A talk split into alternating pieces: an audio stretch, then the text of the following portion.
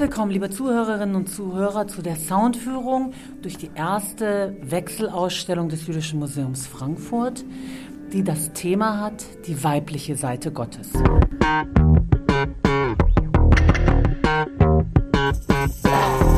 Im alten Orient war es üblich, weiblichen Gottheiten zu huldigen. Die Spuren dieser Praxis verlieren sich im 5. Jahrhundert vor unserer Zeitrechnung also in der Zeit des sogenannten babylonischen Exils. An die Stelle weiblicher Gottheiten trat die Vorstellung des einen Gottes. Judentum, Christentum und Islam entwickelten zu dieser Vorstellung im Laufe der Jahrhunderte verschiedene Erzählungen. Und die Ausstellung stellt eben diese Erzählungen vor. Sie thematisiert diese kulturgeschichtliche Entwicklung in archäologischen Funden, rituellen Gegenständen, Bildern und Schriften in ihrem Zentrum stehen Werke der bildenden Kunst und der zeitgenössischen Kunst. Bis heute inspiriert diese Vorstellung zeitgenössische Künstlerinnen und Künstler, die Vorstellung einer weiblichen Seite Gottes nämlich, und ermutigt praktizierende Jüdinnen, Muslimas und Christinnen, neue Zugänge zu religiösen Traditionen zu entwickeln.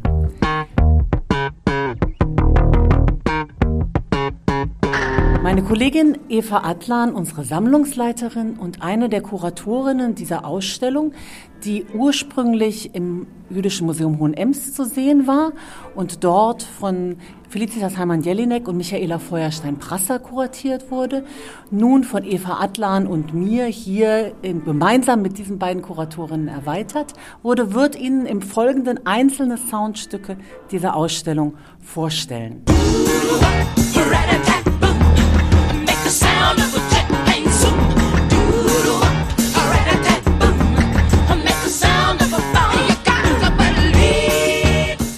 sind hier in der Ausstellung Die weibliche Seite Gottes im Jüdischen Museum Frankfurt. Ich bin Eva Atlan, Sammlungsleiterin des Museums. Im alten Orient bis zum 5. Jahrhundert vor unserer Zeit war es üblich, weiblichen Gottheiten zu huldigen. Bevor wir zu den ersten Objekten der Ausstellung kommen, werden wir zunächst von einem animierten Film der Künstlerin Nina Paley begrüßt.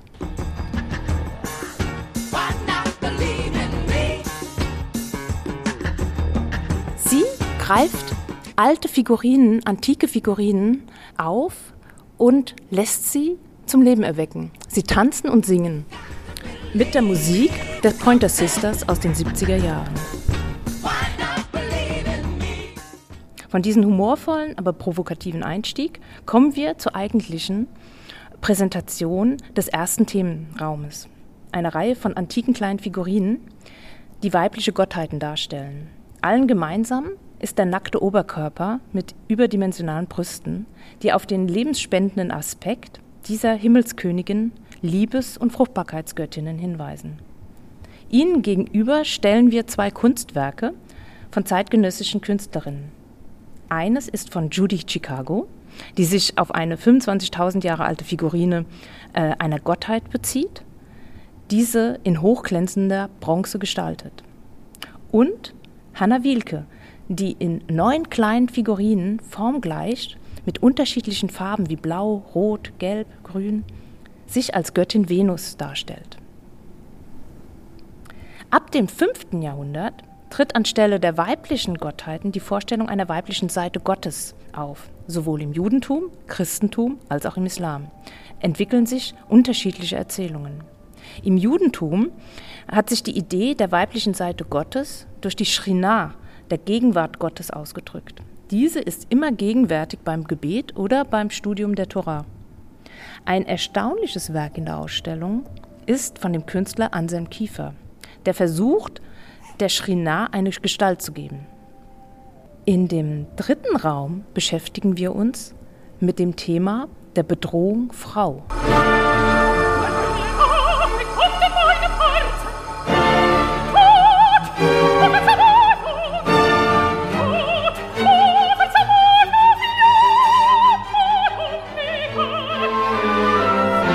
Die hebräische Bibel enthält zwei Schöpfungsgeschichten. Einmal heißt es, und Gott schuf den Menschen in seinem Bilde, männlich und weiblich schuf er sie.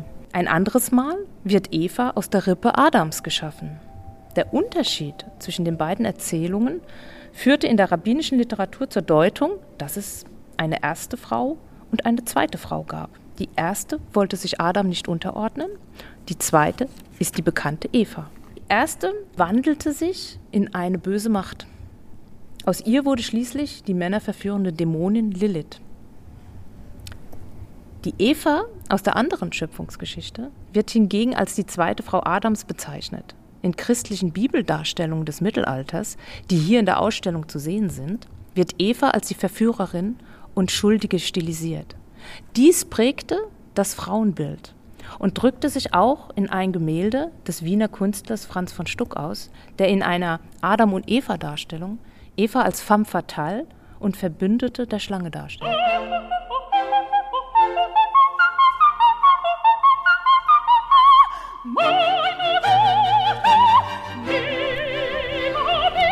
Eine Lilith-artige Dämonin kommt auch in der Zauberflöte von Wolfgang Amadeus Mozart vor. Sie ist die mächtige Herrscherin und Göttin der Nacht. Sie kämpft um die Macht über das gesamte Königreich und widersetzt sich den Wünschen ihres verstorbenen Gatten, der als König des Tages nicht ihr, sondern einem anderen Mann die Macht vererbt hat. In der Szene, die wir zeigen, entsteigt die Königin der Nacht aus dem Untergrund und ist mit Attributen der Sterne und der Mondsichel versehen. Sie erscheint als Mondgöttin. Sie ist gerade dabei, ihre Tochter dazu anzustiften, den erbitterten Feind zu ermorden.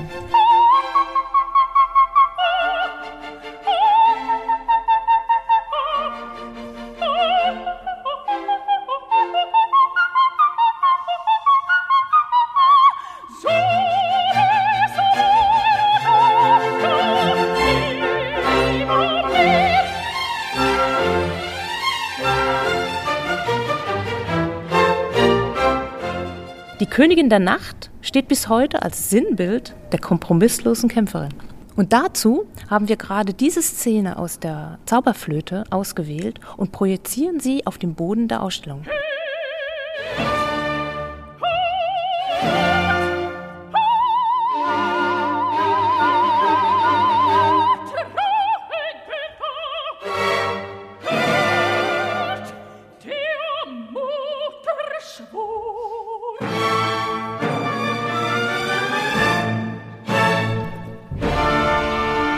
Nachdem wir die unterschiedlichen Aspekte der weiblichen Seite Gottes in verschiedenen Themenbereichen behandelt haben, widmen wir uns in einem letzten Raum den mystischen Verbindungen.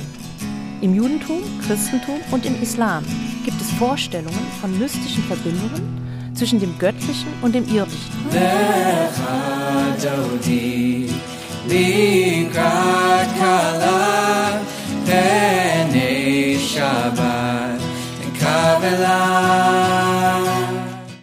Judentum kommt das sehr schön in der Hymne Lecha Dodi zur Begrüßung des Schabbat zum Ausdruck. Es fängt mit den Worten an: Komm, mein Freund, der Braut entgegen. Der Schabbat wird als Braut identifiziert und der Bräutigam ist das Volk Israel. Lecha Dodi,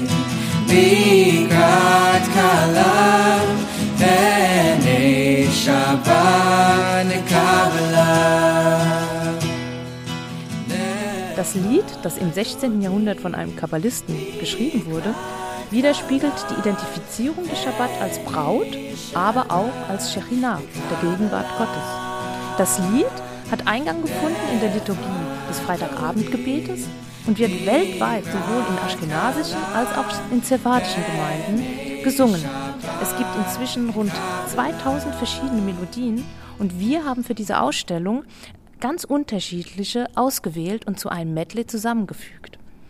Beim Hinausgehen kommt man wieder an dem Video der tanzenden Göttinnen vorbei und der Musik der Pointer Sisters und wird quasi mit einem Augenzwinkern von der Ausstellung verabschiedet.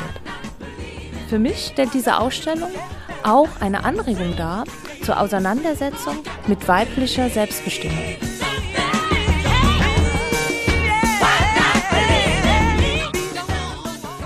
Liebe Zuhörerinnen und Zuhörer, das war die Soundführung durch die Ausstellung Die weibliche Seite Gottes im Jüdischen Museum. Geführt hat sie unsere Sammlungsleiterin Dr. Eva Atlan. Ich bin Mirjam Wenzel, die Direktorin des Museums. Ich habe gemeinsam mit Eva Atlan und den Kuratorinnen Michaela Feuerstein-Prasser und Felicitas Heimann-Jelinek diese Ausstellung kuratiert. Wir würden uns sehr freuen, wenn Sie sich durch diese Führung inspiriert fühlen, die Ausstellung zu besuchen, wenn wir wieder aufmachen können. Und am Ende dieser Ausstellung gibt es einen Vermittlungsraum, in dem wir Sie direkt fragen, was ist Ihre Vorstellung von dem einen Gott? Haben Sie weibliche Vorbilder? Oder sehen Sie sich etwa inspiriert durch die Göttinnen und Göttinnenwelten, die wir Ihnen hier vorstellen, selbst als eine Goddess sich zu fotografieren und eben dieses Bild mit uns zu teilen, etwa über Instagram. Wir freuen uns auf Ihren Besuch.